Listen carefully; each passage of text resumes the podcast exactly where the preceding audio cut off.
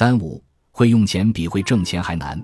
人活着只有两件事最难办，如孔子说的“饮食男女，人之大欲存焉”。佛家、道家、儒家都讲这个问题。人生两个大欲望，一个是吃东西，一个是男女关系。那么人生的目标，有钱就为了饮食男女吗？这要搞清楚了。古人有一首诗，我把它改了改，不是我有意改的，改了使大家比较容易理解。世事循环望九州，前人财产后人收，后人收的休欢喜，更有收人在后头。世事循环望九州，世间的事情就是轮回的，都是回转，跟圆圈一样循环的。前人财产后人收，前人发了财，钱财永远是你的吗？不会的，会到别人的手上去。后人有了财产，你也不要高兴，更有后面人在等着接收你的。这几十年来的商业行为，由道爷的社会开始，到现在乃至发大财的，仔细研究研究，多少人起高楼，多少人楼塌了。我看了几十年，看的太多了。不管官做的多么大，财发的多么厉害，最后都没有了。世界上所有的财富，在哲学的道理上来讲，是非你之所有，只属你所用而已。从出世法的观念来讲，刚生下来的孩子手都是握着的、抓着的。你们生过孩子的人都注意呀，如果手不那么握着是不健康的。婴儿躺在那里，两脚是不断乱蹬的，好像在拼命向前跑。这样跑啊抓呀，到什么时候放呢？殡仪馆的时候放了。人就这样，就是不明白财富功名，连同身体、生命都非你之所有。只属于你所用，这个原则先要把握住。懂了这个道理，就要好好安排自己的财富，考虑如何对人类做贡献。有人说他也做了贡献，搞了基金会，给很多地方也捐了钱。你是为了逃税，还是为了求名啊？如果有逃税或者求名的夹带心理，这个好事就不纯粹了，大有沽名钓誉的成分。我常常说，大家只学西方的经济学。但很少学中国的经济学，更没有研究过释迦牟尼佛的经济学。如果大家懂了释迦牟尼佛的经济学，就真懂得经济了。释迦牟尼佛说：“财富是靠不住的，不属于你，只是给你所用，不是你所有。任何人赚的钱，第一是官府要收税，第二是有盗贼要抢你或骗你。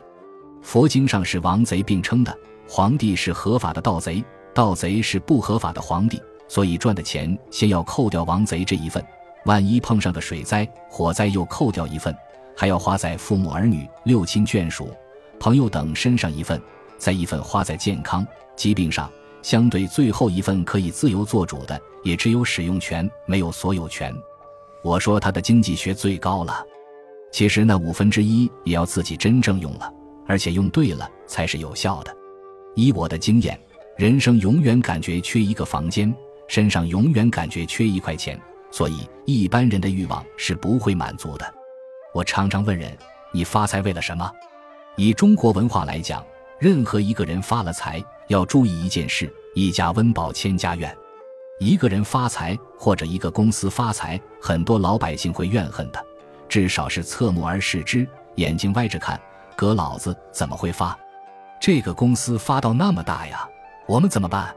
发了财以后，钱究竟做什么用？一般人到中年以后，手头的钱会多些，但钱越多，痛苦越大。事业很兴旺的，烦恼也是越来越多。我以前有一个身为银行家的朋友，他告诉我他家上代的一个故事：有个人发了财，每天晚上自己打算盘，哗啦哗啦打到夜里，过了三更，差不多一两点钟还没睡觉。他太太陪在旁边，以前的老规矩，老爷没有睡，太太一定要陪着在旁边缝针线，等着他要茶要水。有一天，隔壁墙外面，一个穷人挨着这个高墙搭了一个棚子，两个年轻夫妇做豆腐卖，凌晨三四点就起来，两人一边有说有笑又唱歌，一边磨豆腐。这个康家的老前辈两三点钟还没有休息，还在打算盘看账。这个太太就讲话了：“哎呀，老爷，早一点休息了。你看我们还不如墙外面的两口子多快乐呀。”老前辈一听这样啊，我马上叫他不快乐。这个太太吓死了，老爷，你不要害人哦。他说我不害人，就进里头拿一块银元宝出来，叫太太你跟我来，跟我来到墙边上站着。邻居那个茅草棚搭在他家的高墙下面，他把这一块银子咚的一声丢过去了。银子一丢过去，两夫妻正在磨豆腐，听到那个声音。说什么东西啊？一看，哎呦，元宝来了，发财了，上天赐给我们，怎么办？两个人不磨豆腐了，也不唱歌了，没有声音了。三天以后，一点影子都没有了。这个康老先生就告诉太太：“你看，我叫他们不快乐就不快乐。”这个故事的意义，我想大家也差不多知道了。很多人的经济学是书本上学来的，没有用。我的经济学是实践来的，我做过生意，赚过大钱，这还不作数，我还垮过三次，垮得光光的，当衣服吃饭。我感觉懂了这个，才懂得经济学，才懂得做生意。你光有赚钱的经验，没有垮台讨饭的经验，那你懂个啥的经济学呀？不行的，赚钱不难，用钱比赚钱更难。有个学佛的朋友跟我说，要做功德，做好事。我说你不要吹了，我现在给你港币十万，你今天晚上到香港街上做一件好事回来，我给你磕头。要做好事不容易呀，你不能到卡拉 OK 找个女朋友，一下送了十万，那不是好事，那十万还不够呢，还要两百万呢。做好事还要有福报，有福气给你碰到这个机会，你才能够做呀。花一块钱可以救人命，这才是做好事。至于上庙子去，这里送个一万，那里送个两万，到处烧香磕头，这个是骗自己吗？这个哪是做什么好事啊？这是做生意吗？你看老太婆到庙子里拜菩萨，三块钱买一把香，买两根香蕉，菩萨面前拜个半天，要菩萨保佑她全家平安发财，她的儿子大学考取留学回来要发大财，然后烧完了香。香蕉还带回去给自己孩子吃，要求的那么多，这些人上庙子都是做好事吗？都是做生意，这个不是做好事，真做好事不是那么容易做的。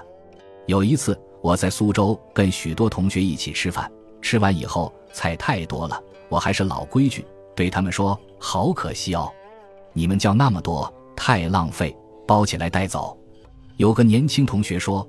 我们在街上看见苏州的叫花子好多呀，我们送去。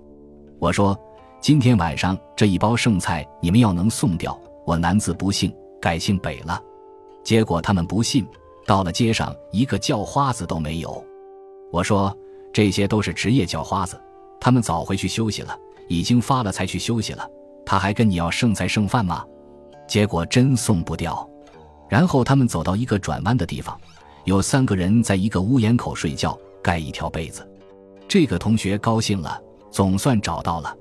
我说：“人家睡了，不要去叫醒他们，不会要的了。”结果这一位女同学不相信，去叫醒。有一个人起来拿了，说声谢谢，又躺下去了。我说：“你走了以后，他还骂你笨蛋。这些人不是讨饭的，都是外地来打工的。你看他拉开被子起来，一身西装，他一边谢谢，一边心里想。”你把我当穷人看，他不骂你才怪呢。赚钱难，聚财难，但是用钱更难，散财更不易。能够赚钱聚财，又能够善于用钱和散财的，必然是人中豪杰，不是一般常人所能及的。孟子说：“诸侯之宝三：土地、人民、政事。保珠玉者，殃必及身。”这是孟子提的一个政治大原则。一个国家的领导人，如果是政治家，所领导的就是土地、人民、政事三宝，这三种是真正的宝。如果一个国家的领袖重视珍惜的是珠玉其珍的话，灾难一定会很快光临他。古今中外皆有这种事实，应验在帝王身上的很多。最著名的是明末的崇祯皇帝，就是李自成打进北京城后，在煤山上吊的那个皇帝。实际上，他是一个好皇帝，品德也很好，就是有一个毛病，手撒不开，财货要抓在手里。流寇作乱，要筹饷用兵，他一直说没有钱，拼命向民间增加赋税。管理财政的大臣向他报告，不能再加税赋，老百姓已经没有能力负担了，建议他用皇室内库的钱，他还是不允许，说这是不能动用的。等他吊死在眉山以后，流寇打开内库，里面多的是黄金、白银、财宝，供给一百万部队的军用都足够。这就是宝珠玉者，殃必极深。青年人要注意一点，如果想做一番事业，应该知道财聚人散的道理。钞票都到你口袋里，社会的人际关系就少了，没有真朋友了。财散则人聚，孟尝君就是这样，钞票撒得开，解决了别人的困难，自己的钱当然没有了。但是朋友多，人际关系多，有了苦难则有朋友帮忙。孟子虽然说的是政治原则。用之于人生也是一样的，尽管在有形的财富方面上无片瓦，下无立锥，然而还是有无形的财富土地以及自己的学问、思想、人品、真理等。人生的立场站稳，就有土地了；有了人格，就有同道的朋友，那就是人民；然后有了合乎道德的标准行为，就是正事。国家如此，个人也一样。土地、人民、正事。这三件是大宝，如果只重钞票，当然殃弊极深。选自念一世纪初的前言后语，漫谈中国文化，南怀瑾讲演录，两千零四杠两千零六，孟子与尽心篇。